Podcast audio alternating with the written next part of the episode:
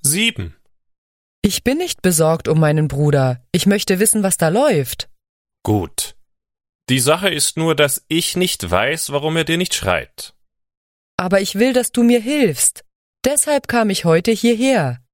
Wie kann ich dir helfen? Ich kann deine Fragen nicht alle beantworten. Warum nicht? Es ist sehr wichtig für mich, wie du herausfinden wirst. Nun, meiner Meinung nach fragst du viele Dinge, die dich keineswegs etwas angehen. Warum gehen sie mich nichts an? Das ist die Wohnung deines Bruders. Er führt sein eigenes Leben, er steht auf eigenen Beinen. Aber er ist mein Bruder. Es interessiert mich wirklich, was mit ihm los ist.